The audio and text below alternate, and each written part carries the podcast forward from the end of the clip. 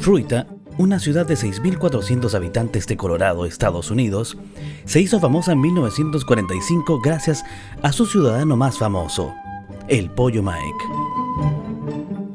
La noticia recorrió Norteamérica. Mike no era un pollo cualquiera, se trataba del único animal que vivió más de un año sin cabeza, exactamente 18 meses.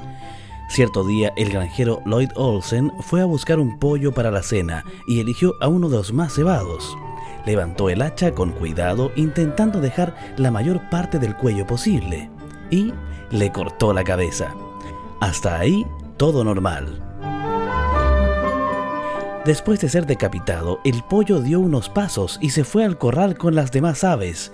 Agitaba sus plumas y mantenía una actitud relativamente normal. ¿Qué había sucedido? se preguntaba el granjero. Sencillo, el golpe nada certero le había dejado intactas la yugular, gran parte del cerebro y un oído. Así Mike se mantuvo con vida e incluso fue exhibido como un milagro en diarios, revistas y giras por todo el país. Cruento, pero cierto. Finalmente el pollo Mike falleció tras 18 meses de esforzada vida. El esfuerzo por vivir, la lección de un animal. Tomemos nota.